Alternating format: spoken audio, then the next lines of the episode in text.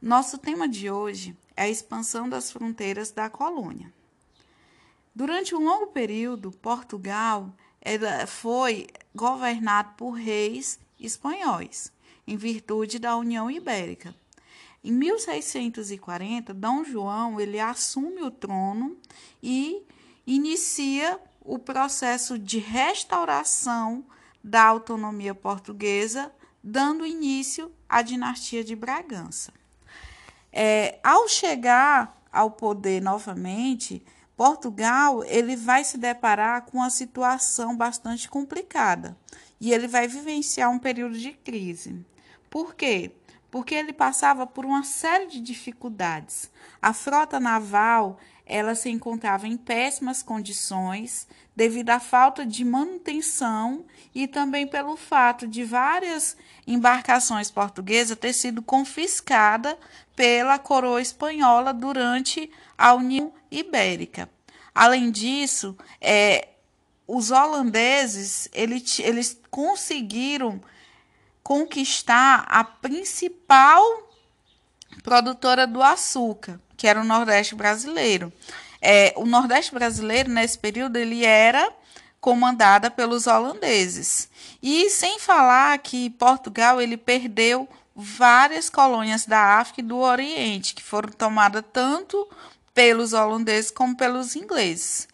É, somado a isso, é, depois que dele ter reconquistado sua autonomia, o rei, o rei português ele começou a sofrer forte oposição da coroa espanhola. Então, ele acabou se aliando à Inglaterra, que era a principal concorrente da Espanha, e que passaram, a partir desse acordo que foi feito, a comercializar diretamente na colônia do Brasil. Dessa forma, objetivando retomar o controle sobre suas colônias e sair dessa, desse período de crise, Dom João IV é, em 1642, ele dá início a uma política de renovação administrativa do reino português. E com isso ele cria o Conselho Ultramarino. O Conselho Ultramarino, ele é um órgão que tinha a função de supervisionar e coordenar as atividades coloniais do Brasil e de outras possessões portuguesas. Ele tinha várias subdivisões, como o Conselho da Fazenda, que era responsável pelos assuntos financeiros, o Conselho de Guerra, que cabia os assuntos militares, e o Conselho de Estado, que tratava de assuntos gerais, como o povoamento de determinadas regiões.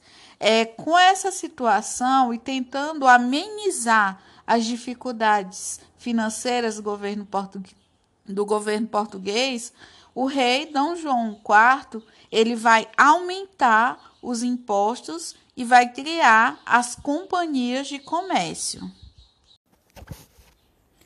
As companhias de comércio, elas foram criadas com o intuito de garantir o monopólio colonial e limitar a participação estrangeira nos negócios coloniais. Dessa forma, as principais companhias do comércio foram a Companhia Geral do Comércio do Brasil, criada em 1649, e a Companhia do Comércio do Maranhão, criada em 1682. A primeira companhia, a Companhia Geral do Comércio do Brasil, ela tinha alguns é, objetivos, mas inicialmente seus investimentos eles eram realizados pelos cristãos novos, que eram pessoas recém-convertidas ao cristianismo. E essa companhia geral do comércio do Brasil, ela tinha a função de garantir o transporte do açúcar para a Europa, fornecer escravos e utensílios para os engenhos, e com isso, essa companhia ela ficou responsável pela escolha dos navios que iriam circular nos portos de Recife, Salvador e Rio de Janeiro. Em troca, ela pôde monopolizar as importações de vinho, é, farinha, azeite de oliva e bacalhau. É, a segunda companhia, que é a Companhia do Comércio do Maranhão, que foi criada em 1682, ela tinha o papel de organizar a produção e o comércio do açúcar na região norte da colônia. E, a, além disso, ela tinha que fornecer escravos e transporte de mercadorias. É, e também cabia a essa companhia fixar os preços dos produtos comprados pelos colonos e garantir o transporte das mercadorias. Todavia, essas companhias de comércio, elas não funcionavam da forma como se esperava. Em muitos casos, elas não cumpriam as suas funções e acabavam estabelecendo preços abusivos é, sobre os produtos vendidos para os colonos. Essa situação acabou gerando grande descontentamento e provocando a eclosão de algumas revoltas.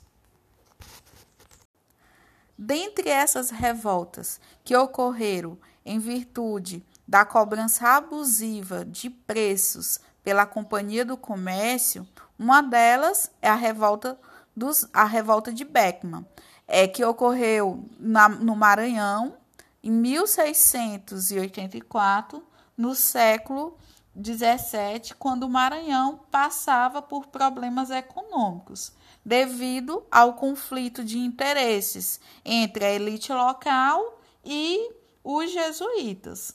Por quê? Porque os colonos eles queriam escravizar os indígenas e os jesuítas eles eram contrários a essa prática, defendendo que os indígenas deveriam ser catequizados.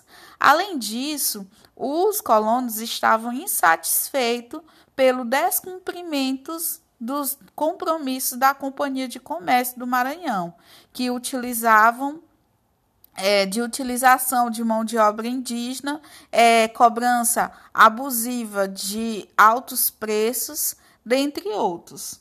Com isso, é, essa situação ela vai levar à eclosão dessa revolta, que vai ser comandada por Manuel Beckman e Jorge Tomás.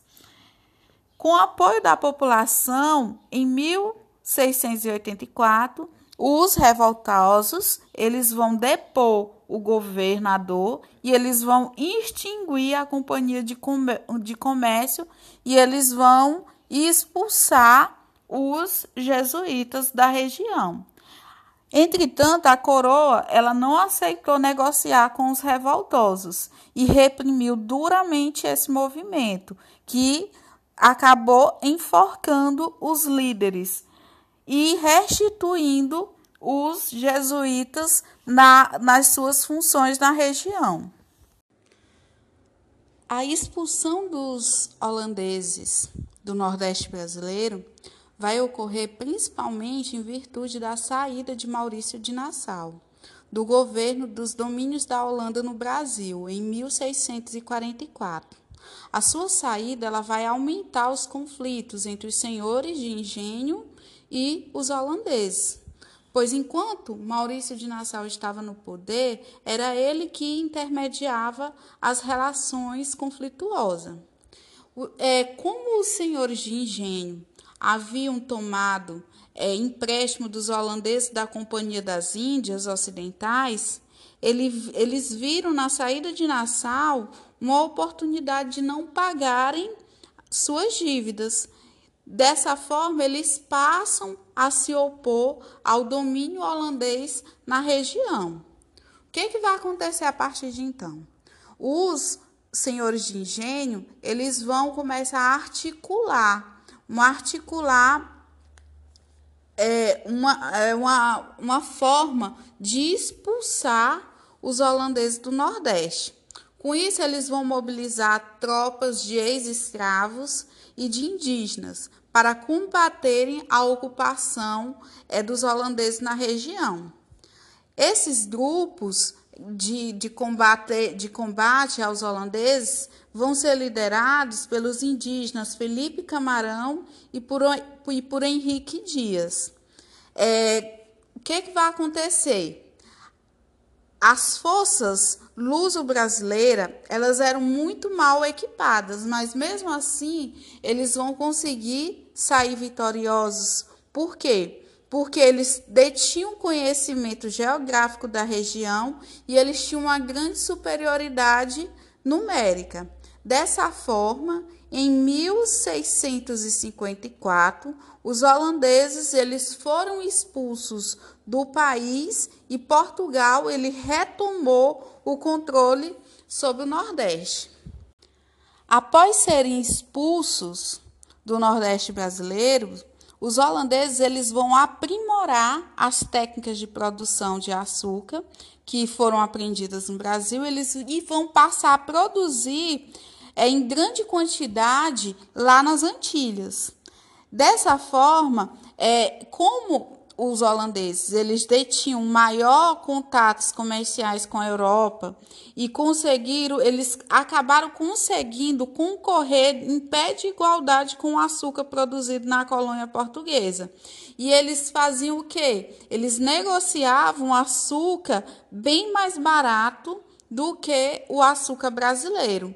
Isso vai ocasionar redução drástica das vendas do açúcar brasileiro na, na Europa o que vai contribuir ainda mais para o aumento da crise econômica de Portugal. Com a crise que Portugal estava enfrentando, associada à perda da maior parte de suas possessões de terras no Oriente para os holandeses ingleses, é, Portugal ele não pôde mais comercializar especiarias durante a primeira metade do século XVII. Então, qual foi a solução encontrada pelos portugueses? A solução encontrada pelos portugueses foi valorizar as drogas do sertão. O que eram essas drogas do, do sertão? Eram os produtos retirados da floresta da região do norte do Brasil. São eles travo, canela, urucum, castanha do Pará, esses produtos eles tinham grande aceitação na Europa. Dessa forma, em 1621, após a expulsão dos franceses, com o objetivo de garantir a posse daquela região, o governo português ele vai criar o estado do Grã-Pará e do Maranhão, que durante 200 anos permaneceu desligado do Estado do Brasil. Com isso, a dificuldade elas seriam muitas para conseguir efetivar de vez o povoamento daquela região. Para ocupar aquele território, não era necessário só o êxito militar, era necessário povoá-la e valorizar aquela região economicamente. Então, algumas ordens religiosas, como os franciscanos, os carmelitas e os mercenários, eles foram é, bastante importantes, bem como a Companhia de Jesus. Eles foram importantes porque eles contribuíram para a efetivação do povoamento naquela região. E é, a economia daquela região, ela girava principalmente em torno das drogas do sertão. Mas além do comércio dessas drogas, eles desenvolveram também outras atividades, como a pesca, a coleta de ovos de tartaruga, a extração de madeira.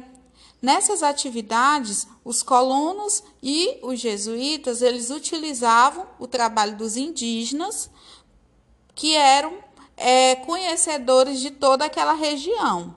Então, a coleta desses materiais, ela era feita por meio de expedições esporádicas que eram fortemente armadas em virtude de, da hostilidade de alguns grupos indígenas que eram contrários à presença branca naquela região e essas, essas expedições elas permaneciam por várias semanas ou até meses nas florestas.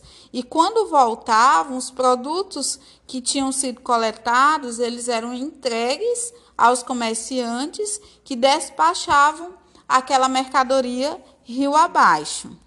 Vale salientar que o Brasil ele também desenvolveu outras atividades econômicas. Além das grandes plantações de cana-de-açúcar voltada para exportação, existiam atividades extrativistas, é, como pequenas lavouras do arroz, do feijão, do milho, do giló, e essas essas atividades elas tiveram bastante importante, importância no Brasil. Por quê? Porque essas atividades elas cultivavam alimentos para a própria subsistência e também o excesso, é, o excedente eles acabavam é, comercializando nas cidades mais próximas. É, também criaram, eles criavam pequenos animais como galinha, porcos e cabras. Outros produtos, como o algodão e o tabaco, eles eram cultivados em maior escala. E assim como o aguardente, podiam ser exportados ou serem utilizados como moeda para aquisição de escravos de origem africana. Ou seja, é, a gente, a gente consegue visualizar que houve uma atividade econômica do Brasil, a cana-de-açúcar, que era voltada principalmente para exportação. É, existiu também o comércio das drogas do sertão e outras atividades econômicas que eram utilizadas para a subsistência é, do, dos colonos, como a produção de alimentos e a criação de alguns animais. Já a expansão da pecuária ela ocorre a partir do século XVII. A pecuária até então ela era atividade secundária da colônia e ela era utilizada principalmente para abastecer os engenhos. É, com o passar do tempo, o gado ele passa a ser utilizado como força de tração, como meio de transporte, como fonte de carne e couro, que ia servir tanto de matéria-prima para as vestimentas como para o uso cotidiano. É, na, à medida que essa atividade ela foi sendo difundida, pelo interior da colônia, ela contribuiu para o reconhecimento e a ocupação das regiões do sertão brasileiro, principalmente o Nordeste e o Sul da colônia. No sertão nordestino, é, essa atividade inicialmente ela passou a ser ocupada em pequenos territórios próximos às lavouras de cana-de-açúcar. É, todavia, o, os interesses dos senhores de engenho eles prevaleceram. Em 1701, a coroa portuguesa expediu uma carta régia que determinava que a criação de gado ela só deveria ser feita a pelo menos 10 léguas da costa. Ou seja, a partir de então, ele proibiu que é, a criação de gado ela fosse feita a menos de 10 metros da, do, do litoral. Por quê? Porque o litoral ela estava reservado para o plantio de cana-de-açúcar. É, com isso, a atividade pecuarista ela foi se deslocando para o interior da colônia. Esse fator ele vai contribuir para que muitas regiões, até então inexploradas, fossem ocupadas pela criação de gado. Apesar dessas dificuldades, e pelo clima e a vegetação da Caatinga, a atividade pecuarista ela se expandiu pelo Nordeste. Por quê? Porque ela não exigia altos investimentos para a formação de fazendas e havia muitas terras a serem ocupadas. Já na região sul, onde existiam muitos conflitos entre os portugueses e os espanhóis, durante o período colonial, principalmente depois do fim da União Ibérica, o governo português ele procurou estabelecer os limites ao sul da colônia. Para isso, necessitava povoar a região. Então, a atividade pecuária ela, ela foi desenvolvida nessa região e ela e ela foi bastante favorecida em virtude do clima mais ameno e pela grande quantidade de rios e pela vegetação rasteira que servia principalmente para esses rebanhos. E daí é, esse gado eles pastavam nas instâncias, que eram uma grande proprietária rural que era mantida principalmente com mão de obra é, remunerada de brancos, negros, indígenas e mestiços. A partir do final do século XVI e durante todo o século XVII, vão ser organizadas expedições para o interior da colônia. Essas expedições elas ficaram conhecidas como bandeiras e também foram chamadas de entradas. Elas foram organizadas principalmente por particulares, embora também fossem organizadas pela coroa, pela coroa portuguesa. Essas expedições elas vão, elas vão contribuir para a formação das fronteiras do Brasil, pois ela permitiu que Portugal ocupasse as terras localizadas além do meridiano estabelecido no Tratado de Tordesilhas. É importante salientar que foram os colonos da vila de São Paulo de Piratininga no interior da capitania de São Vicente que foram responsáveis pela maior parte dessas bandeiras que adentravam o interior do, do, da colônia.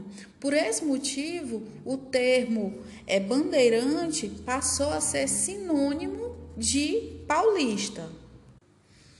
Essas bandeiras elas ocorrem porque na capitania de São Vicente não desenvolveu a atividade exportadora do açúcar. Ocorreu um fracasso da economia açucareira. Então, eles procuraram é, outras atividades. Com isso, ocorreu o quê? A interiorização da pecuária e também a criação de pequenas lavouras que eram utilizadas principalmente para a subsistência. Como esses colonos eles não tinham mão de obra suficiente, então eles foram buscar nas matas do sertão é, a captura de nativos, é, o apresamento de índios e também a venda de escravos indígenas era ela se tornou uma atividade bastante lucrativa. Então, quem eram os bandeirantes? Os bandeirantes eles eram luso-brasileiros e mestiços que chefiavam muitos indígenas aliados e promoviam expedições no interior do território através de técnicas de orientação indígenas para se locomover e orientar-se na mata. Eles utilizavam arco e flecha, espadas, facões, armas de fogo europeias disponíveis na época e também arcabuz e mosquete. Eles andavam descalços, de casacos de couro e camisas acolchoadas. A caça aos indígenas elas ocorriam por meio das bandeiras de apresamento, que objetivava capturar e escravizar os nativos. Essas bandeiras, elas se efetivaram por meio de alianças que os bandeirantes fizeram com tribos rivais. Então, das guerras entre as tribos, eles é aqueles indígenas da tribo perdedora e com o passar do tempo eles passaram a atacar também as aldeias aliadas, levando o despovoamento de extensas áreas ao redor de São Paulo, formando vilas como Sorocaba e Itu. As populações indígenas sobreviventes, elas se abrigavam é, nas missões religiosas e migraram cada vez mais para o interior do, da colônia.